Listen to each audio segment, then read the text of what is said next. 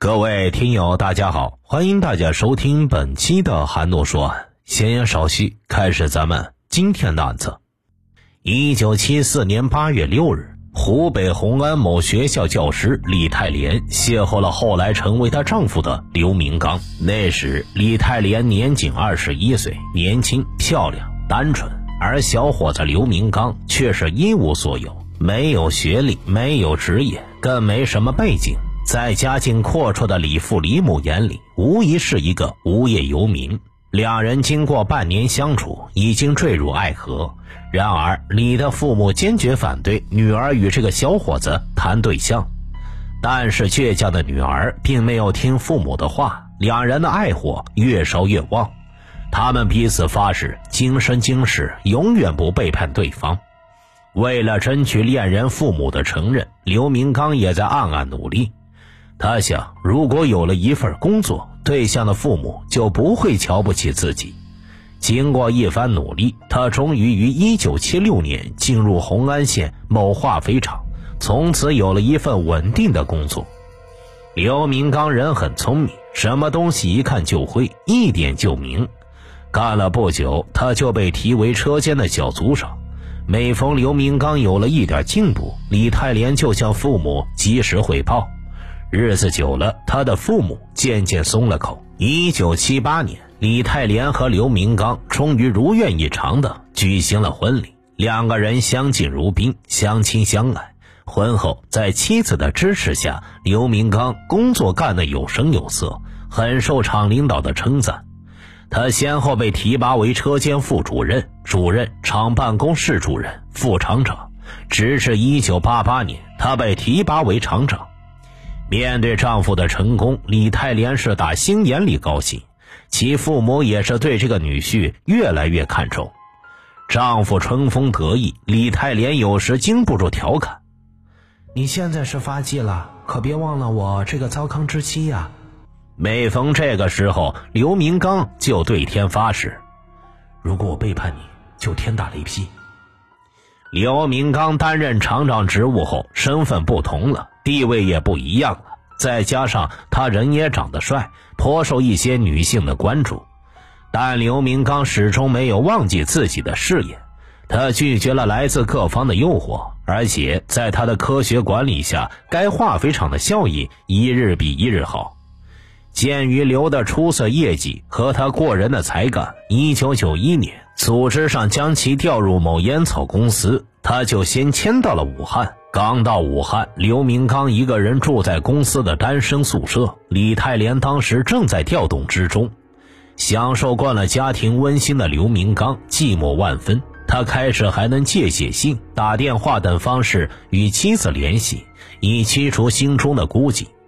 可这样过了三个月，他就熬不住了，每天吃食堂、睡冷被窝，这样的日子哪里是人过的呀？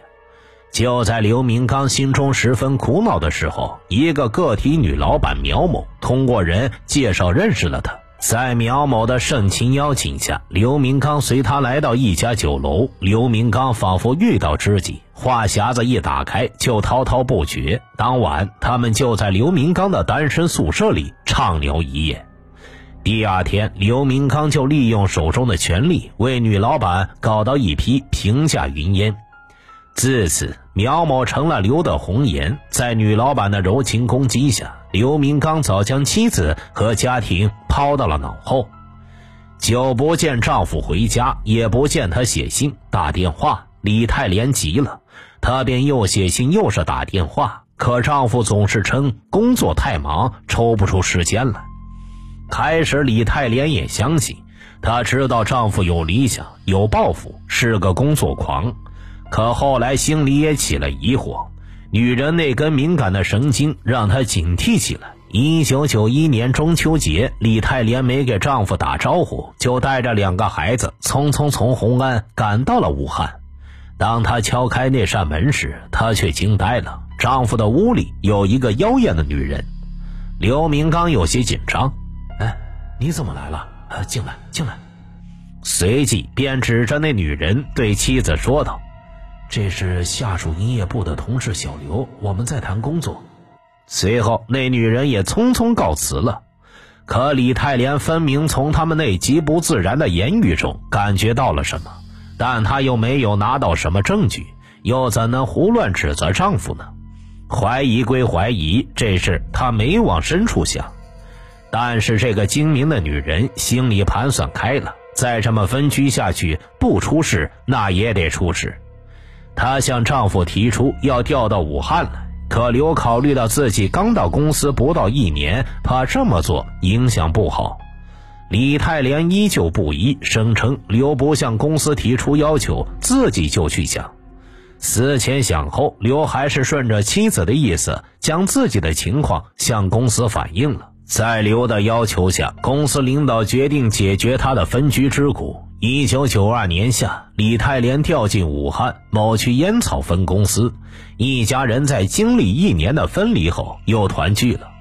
此时，李太莲感到心满意足，丈夫事业有成，自己工作舒适，日日守在丈夫身边，她对丈夫的怀疑也烟消云散了。然而，堕落的脚步一旦迈出，要让他止步是很难的。刘明刚在偏僻落后的红安和妻子相濡以沫十几年，过的一直是那种单一、缺乏变化的生活。现在置身于大都市的灯红酒绿，面对各色美女的多情顾盼，他那颗曾经忠于爱情的心终于剧烈的摇晃起来。很快，他就又和那个妖艳的红颜苗某搞在了一起。几周不见，两人如隔三秋，立马便干柴烈火般烧了起来。当然呢，由于刘七也在武汉，他们现在见面就隐蔽多了。丈夫的这种变化，可是一直生活在家庭温馨中的李太莲万万没有想到的。在她眼里，丈夫是一个成功的男人。一九九三年，刘已被提拔为公司某处的副处长，并且拿到武大经管系的本科文凭，是个很有群众威信和政治前途的男人。俗话说，世上没有不透风的墙。刘明刚以为自己婚外情很隐蔽，但还是被李太莲知道了。一天，他的儿子小刚到一酒楼去参加同学的生日宴，正吃着饭时，忽然从一间包房里传出一阵男女对唱的歌声，听得出两人唱得十分投入，配合的也很默契。可听着听着，小刚就吃了一惊。他悄悄推开那豪华包房的门，一瞧，顿时傻了眼。他的父亲刘明刚正搂着一个妖娆的女人，正唱得起劲儿呢。当天，他就将自己见到的一幕如实告诉了母亲。李太莲一听，顿时火冒三丈，一股被欺骗的屈辱感油然而生。刘明刚一回来，两人就斗上了气。李太莲曾是教师，她的涵养使她不可能像别的女人那样撒泼，而刘明刚也顾及自己的身份和仕途，不希望此事再闹下去。面对妻子的指责，刘一方面是极力否认，另一方面极力安抚，同时还当着妻子的面写下了一份保证书，保证自己终身爱情。李太莲虽然把保证书压在箱底，可没有解除对丈夫的疑虑和猜忌。为了拿到活生生的证据，李太莲从此多了一件事，那便是盯梢。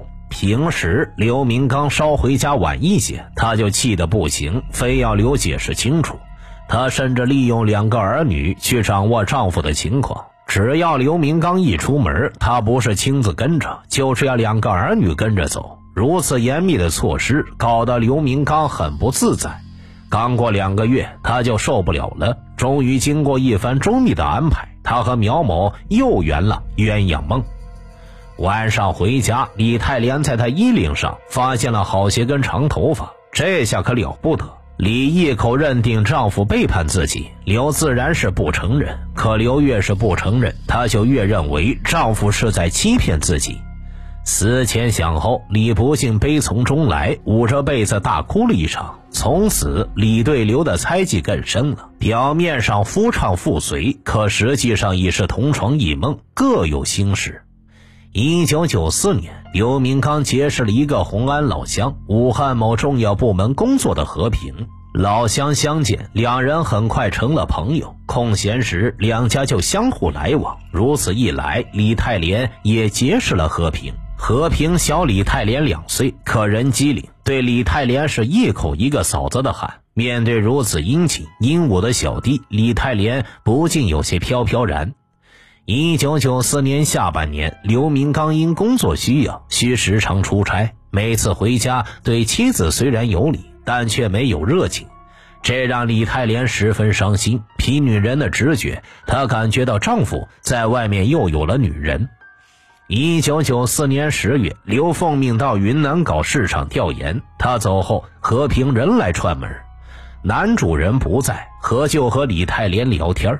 年过四十的李虽不似年轻时那般清纯美丽，可那种成熟的风韵依然深深吸引着和平。一来二去，两人成了无话不谈的朋友。面对和平这样善解人意的小弟，李泰莲忍不住诉起了苦水。说到伤心处时，眼泪都差点掉了下来。看着贤淑的大嫂如此伤心，和心里不由得同情起大嫂。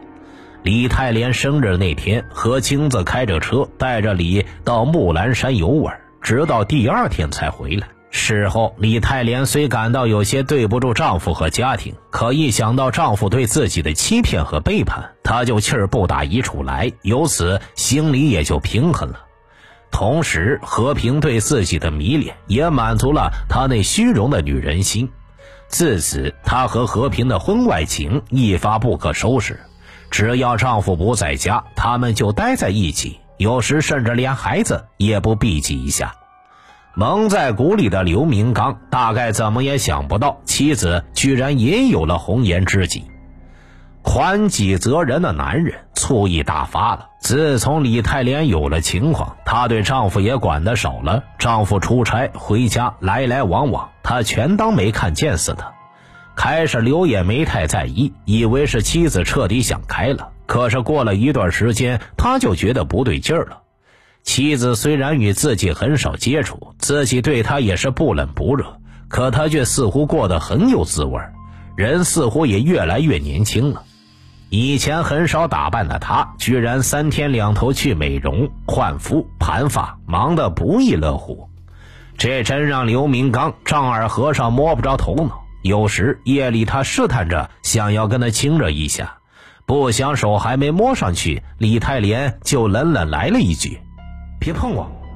这让刘大吃一惊，妻子这是怎么了？刘明刚自己在外边找了女人，却对妻子的忠贞看得很重。他是那种只准自己负人，不准别人负自己的人。男人最大的耻辱，莫过于戴了绿帽子。一想到此，他的心就阵阵刺痛。为摸清楚情况，他也暂时顾不了别的女人。专在调查妻子婚外恋上下起了功夫。听孩子们反映，在他出差时，他的朋友和平常来家中做客，可他回来何就很少来了。他从孩子们的话里听出了一些端倪。难道妻子和自己的朋友好上了？李见丈夫开始怀疑自己，心里不由得感到一种莫名的开心。她心想：这下你可尝到了背叛的滋味了。她没有就此止步，而是继续背着丈夫和和平来往。一九九七年四月，她到法院起诉离婚，刘明刚当然不同意，几天几夜找李商谈。后来在同事和朋友们的劝解下，李泰莲总算是撤诉了。于是双方写了一份离婚协议，并且签了字，准备好合好散。这时，他甚至公开彻夜不归，这让刘明刚十分的恼火。他决定暗中巡查，查找那个可耻的第三者。经过一段长时间的查询，他终于发现他的朋友和平与妻子联系最多。当他质问妻子时，他却矢口否认。想到家丑不可外扬，刘明刚也就忍了下来。可是他对妻子和家庭已经完全失望了。他只希望能和李泰莲维持这种表面的家庭，因为他这面临着提拔的良机。他不愿因家庭的问题而影响自己的仕途。然而李泰莲并不这么想。他想早日了结这场名存实亡的婚姻。一九九七年五月份，在李的强烈要求下，他们又拟了一份离婚协议。李称，如不在十日内到法院办手续，他将再次起诉。刘明刚面对妻子的相逼，无可奈何，只想拖下去，让李自己打消分手的念头。李泰莲不甘心就这么被绑在一桩死亡的婚姻上，他想早点从中解脱出来。闹到这个份上，刘明刚把不幸怪到朋友和平头上。他想，你对我不仁，我就对你不义。于是，他在一九九七年九月写了一封匿名举报信，举报和有生活作风、赌博和倒卖油料的严重问题。不久，和平便受到组织审查。和平怀疑是刘举报了自己，因此怀恨在心。何在讯问笔录中是这样说的。有写信告我说我跟他爱人李泰莲有不正当关系，搞得我的家庭不和，我恨他。至此，一对夫妻，一对朋友，已反目成仇。一九九七年十月，组织上对和平的审查结束，他旋即找到李泰莲一起商量对策。在车上，李对和说道：“我恨我丈夫，我想报复他，最好把他给搞掉。”这就正中了和平的下怀，他没有作声，默认了。闻此，和平的司机姚九说道：“现在要搞个人可不容易啊。”此时，身为领导的和平才接过话茬来：“这个人很坏，你能不能找几个人把他给搞了？”因为和平对姚很关照，姚一直心存感激。他以为立功和报恩的时间到了，便很爽快的答应。脚在一边，抱我身上。一九九八年七月，刘明刚因病住院。李泰莲一看机会来了，便把这一消息告诉了何和姚，并且提供了丈夫有关的资料，和当即表态是个好机会，要尽快动手。姚立刻找到了张全，张又找到了曾凡喜，一番密谋，他们决定由曾制造一颗炸弹，以送礼的形式去搞掉刘。七月十三日前后，姚对何说道：“我已经找到人了，但要八万块钱。”何立刻拨打电话给李泰莲，他毫不犹豫地答应了。七月十六日，李将自己近三十年的积蓄，刚好八万元，全部提了出来。当晚交给了和平，一起罪恶的杀夫阴谋就这样开始实施了。七月十七日上午，和平将李的八万元交给了姚，并指示他迅速动手。同时，曾凡喜和张全邀到了吴石斌，将遥控爆炸装置精心包装后，一同窜至武汉同济医院，趁刘出门之机，将礼品盒送到了刘的病房。下午四点，刘明刚跟往常一样回家洗澡换衣。七月十八日上午七点，刘返回病房打针时，发现枕头下放着一个包装精美的礼品盒。礼品盒用塑料材质包装的很严密，外面系着彩带。刘很奇怪，就问同病房的病友：“这个是谁送给我的？我也不知道啊，我昨天下午也出去了。”病友答道：“刘当时没太在意，就把礼品盒放进了抽屉里。第二天，刘又收到一个花篮，花篮里边附了一张纸条：‘知名生病住院，略备薄礼前来探望，两次都无缘谋面，祝你早日康复。’小李。”七月二十四日下午，又是一个星期五，刘准备回家洗澡换衣，便从抽屉里拿出礼品。想看看是什么礼物。刘用剪刀将彩带剪断，将包装彩纸剪开。盒子是一个衬衣的包装盒。刘掂量了一下重量，比衬衣重。这时刘才警觉起来，估计里边装的不是什么好东西，就没有急于打开盒盖，而是小心翼翼地用剪刀把封盒的不干胶剪开，慢慢地打开盒盖。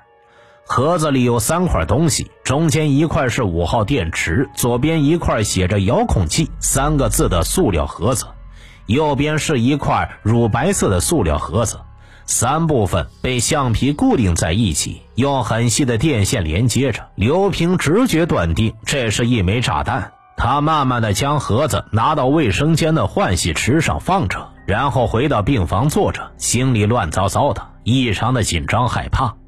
坐了很久，刘又拿起剪刀到卫生间，小心翼翼的将电线剪断，电池取下，将右边乳白色的盒子打开，里面是一些黄白色粉末状的东西，埋着一枚雷管。刘没敢动左边的遥控器，然后将这些东西扔了。考虑到此事对自己的影响，刘就没有报案。刘是万万没想到啊，这一份厚礼居然是他妻子花了八万元的巨资请别人送给他的。一起精心谋划的雇人杀夫计划彻底落空。由于计划没有成功，李太莲便找姚收回了七点八万元。并当场返给了姚九三千元作为劳务费，另外两千元已经被张全、曾凡喜等人具体操作时给开支了。雇佣失败之后，没有拿到钱的曾又回头写了敲诈信。七月一日，被自己威胁过的另一人赵某，七月二十五日曾与提取敲诈款时，与商权一同被抓获。紧接着，吴石斌、姚九、和平、李泰莲相继被抓获归案。就这样，一起触目惊心的雇人杀夫案大白天下。刘明刚事后说了这么一番颇为引人深思的话：在近二十年的夫妻生活中，我们两人都不能坦诚相待，而是互不信任、互相猜忌，以至于后来相互攻击。也许我们俩都努力试图挽救过。但事情并未像我们希望的那样发展，而是一步步恶化，并最终导致了夫妻关系的破裂。我一无所有，靠自己的奋斗一步一步走到今天。我付出了很多，我怎么也没想到他会雇人谋害我，没想到四十多岁会栽在自己妻子手上，这是一件多么悲哀的事，一件多么深刻的教训呢？一桩触目惊心的故人杀夫案大白于天下，那个礼物终于未响，但我们心有余悸，未能走出这起案件的阴影。这是一对患难与共、一道走过艰难岁月的夫妻吗？生活中又怎能轻易为罪恶寻找借口？仅仅是孤寂就可以放纵自己的情感？仅仅为了发泄不满就可以红杏出墙、冤冤相报？把那一桩本来是美好的婚姻演绎的伤痕累累、丑陋无比。